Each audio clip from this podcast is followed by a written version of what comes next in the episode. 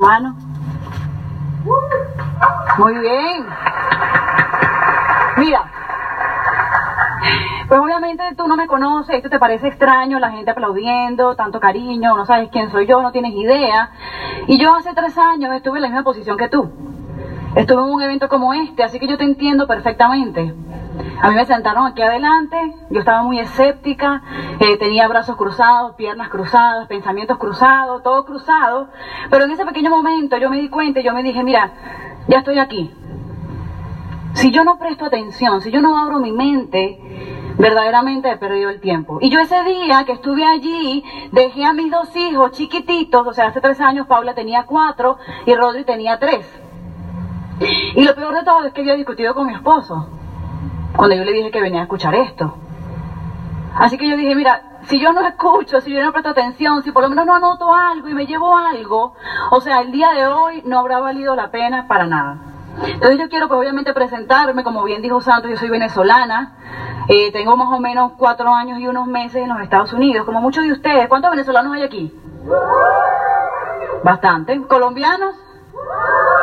Vamos ganando. ¿Cubanos? ¿Centroamericanos?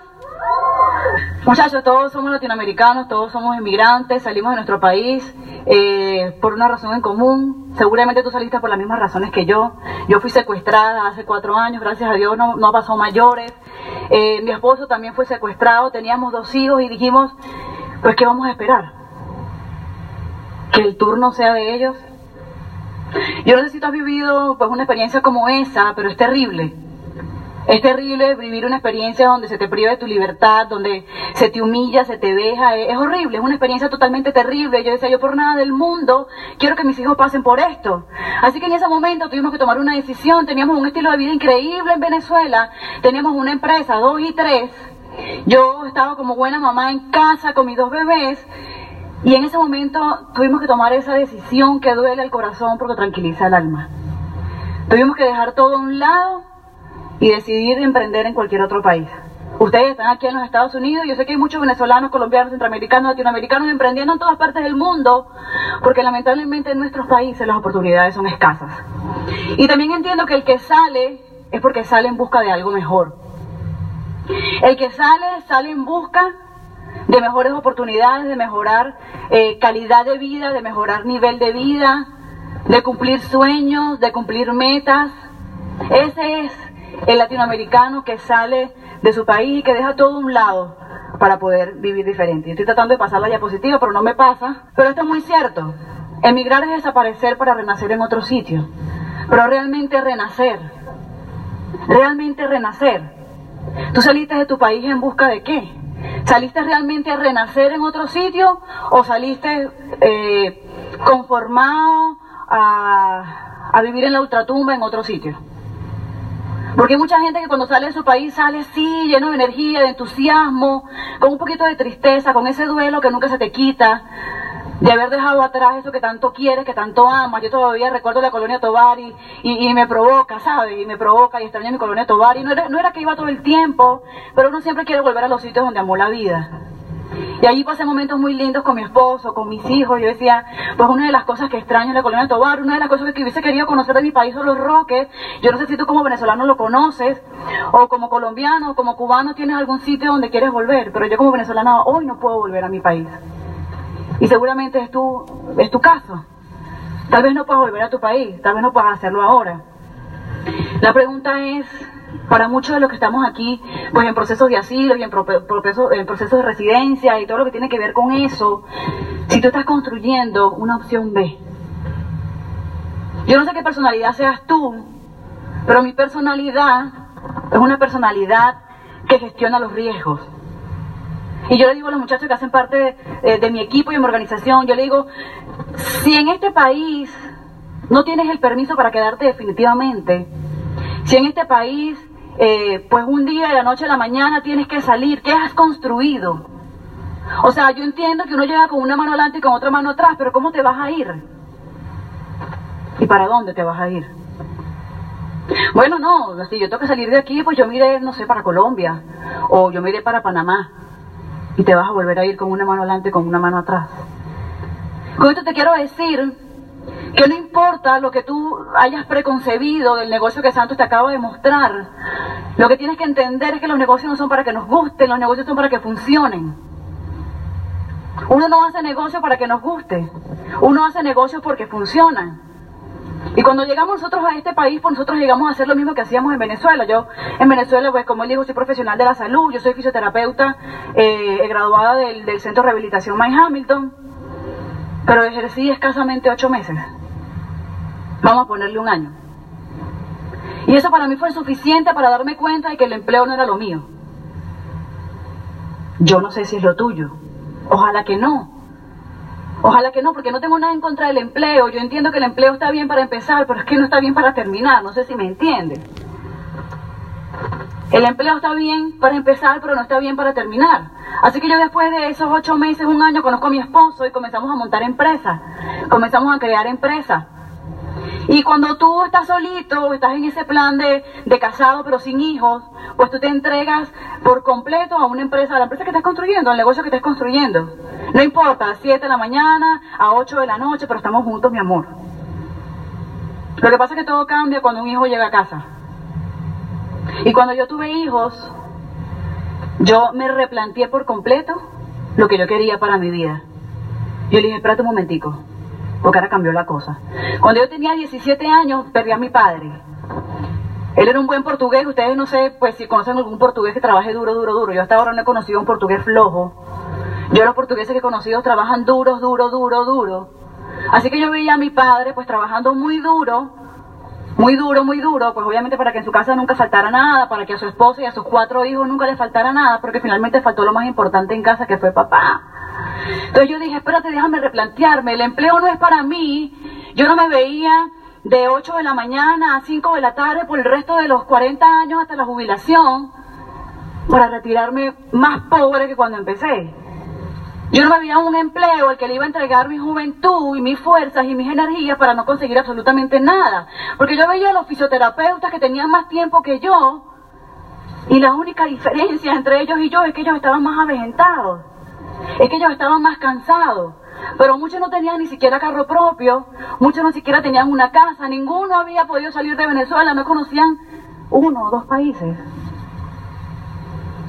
Y yo no sé si tú estás trabajando hoy por hoy, chévere, que te vaya bien y que estés ganando buen dinero, pero tú quieres saber tu futuro.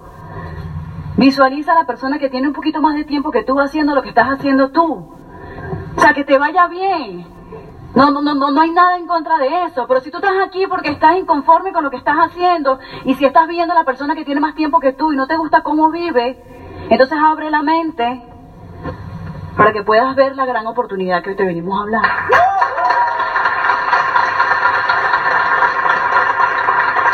Pásame la otra. Pásame la, pásame la otra diapositiva. Arge, porfa, gracias. Mira, como te dije, comenzamos a hacer lo que ya sabíamos hacer en Venezuela, pues comenzamos a importar de China productos, eh, equipos de pesaje, donde uno se pesa, skills, eh, donde uno se pesa, pues desde los joyeros hasta las que se empotran en las carreteras, donde se pesan esos camiones gigantes, todo eso lo importábamos nosotros. Importábamos de China y exportábamos a todo Centro y Sudamérica. ¿Crees que nos iba bien? Sí, nos iba bien. Además de eso, bueno, ahí teníamos dos warehouse llenos de cajas hasta los tequeteques. La, la única mascota que yo tenía era una ratica que destrozaba las cajas, hacía desastre. Pero claro, en los, en los warehouses y en los depósitos que están a merced de la calle, pues se llenan de animales, eso es normal. Pero esa era la única mascota que tenía. Además de eso, pues como no era suficiente para nosotros, nosotros queríamos tener el mismo nivel de vida que teníamos en Venezuela. Y aunque nos iba bien con esa eh, importación e exportación de equipos de pesaje, no era suficiente para nosotros. Así que alguien nos dijo una vez, oye, ¿qué te parece si invertimos en camiones? Y yo dije, Ani, yo sé de músculos y nervios, yo no sé nada de camiones. Pero, pero yo confío en ti. Pues si hay dinero, intentémoslo. Si hay dinero, intentémoslo, vamos a comprar camiones, así que compramos camiones, carga refrigerada, eh, y todo iba muy bien hasta que los camiones comenzaban a quedarse varados a dos días de distancia. Y hasta que eso empezó a sacarnos más dinero del bolsillo del que nos daba. Y además de eso hicimos un montón de cosas más. Además de eso hicimos un montón de cosas más y la pregunta, pues esta tarde, y que yo quiero que tú pienses, es que si realmente tú estás triunfando o simplemente estás sobreviviendo.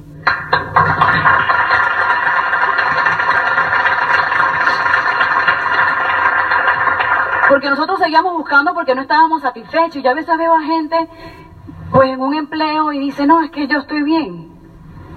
Y yo digo, perfecto, que estás bien, pero con respecto a quién. O sea, ¿entiendes que puedes estar mejor? Tú estás bien, pero con respecto a quién. Tú estás bien, pero a lo mejor llegas a casa y ves a tus hijos crecer de espalda.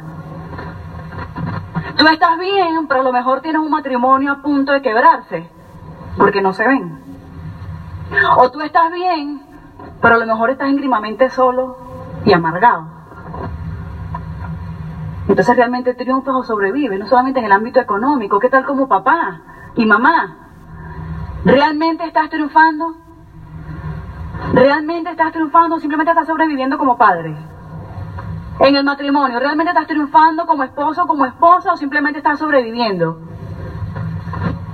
No solamente en lo económico, no solamente en lo económico. Yo quiero eh, contarte algo, y es que estuve leyendo sobre las carreras de los galgos. El entrenamiento que estos animales llevan eh, es que los ponen a perseguir y una liebre de peluche. Y cuando van a la carrera, pues sale la liebre de peluche, que es una máquina para que ellos corran tras ella. El entrenamiento es tal y la programación es tal que hace muchos años una liebre saltó a la pista de la carrera y ni uno de los perros fue tras ella. Porque no reconocieron que era una liebre de verdad. ¿Y por qué te cuento esto? Porque este es un país de oportunidades. Lo que pasa es que no estamos enseñados a reconocerlas. Estados Unidos es un país de oportunidades. Lo que pasa es que no tenemos plata para aprovecharlas. Es un país de oportunidades, pero no tenemos plata para aprovecharlas. Por eso seguimos ahí, en un ciclo, en un ciclo, viviendo para trabajar, pero trabajando para vivir. Y yo no sé cuál sea tu rutina, yo no te conozco, pero seguramente tú te levantas por la mañana, te duchas en el mejor de los casos, tu desayuno tal vez es un café con una galleta y seguramente en un vehículo. Y ya ahí agarras la cola de la mañana, el tráfico, para los que no entienden la cola. Hasta las 5 de la tarde. Solo tienes permiso para comer a las 12 del mediodía. Si tu hijo se enferma, bueno, pues no sé, no, no, no, no. Piensa bien qué vas a hacer. ¿Será que no tienes a nadie que lo lleve al médico? ¿Y en qué no te has preguntado en qué parte de la vida dice que tú no puedes atender a tu chamo cuando se enferma? ¿Tú te has preguntado eso? ¿Tú sabes dónde dice eso? Que tú no puedes atender a tu chamo cuando se enferma.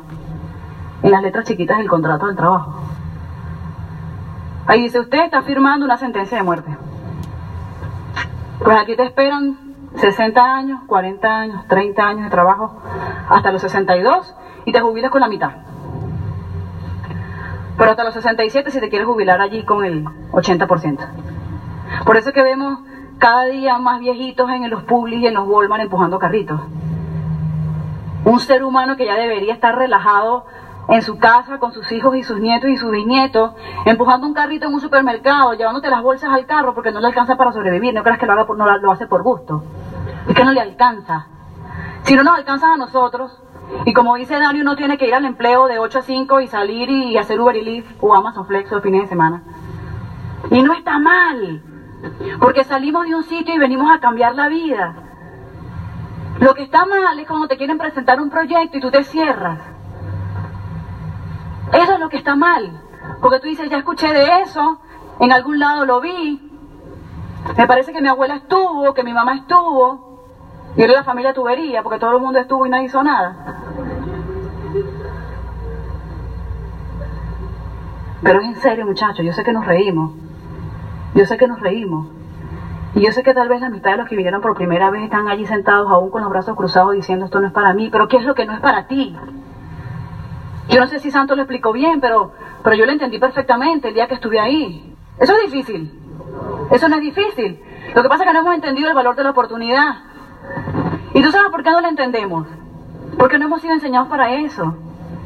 El programa educativo tradicional nos ha entrenado o nos ha dado las herramientas para hacer un oficio, para que más o menos sobrevivas en la vida.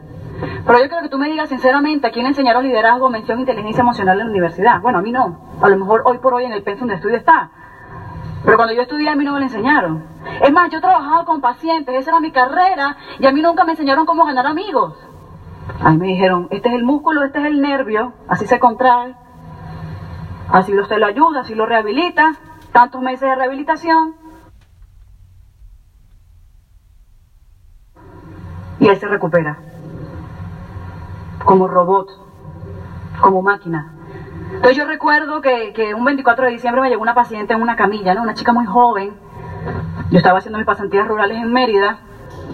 Jovencita, tenía 24 años y llegó hemipléjica. Una hemiplegia es cuando se te paraliza la mitad del cuerpo, desde la cara hasta la punta del pie. Ella llegó en camilla y yo comencé a trabajar con ella por los ejercicios correspondientes, comencé a estimular sus músculos, a estimular sus nervios, comencé a ponerle corriente y cuando una persona entra en el negocio, es un proceso más o menos similar y parecido. Porque el coquito entra hemipléjico. ¿Sí se entiende? O sea, un lado te dice, sí, yo sé que, que tengo que vivir mejor, pero el otro, el otro lado se conforma con lo que tienes ahorita.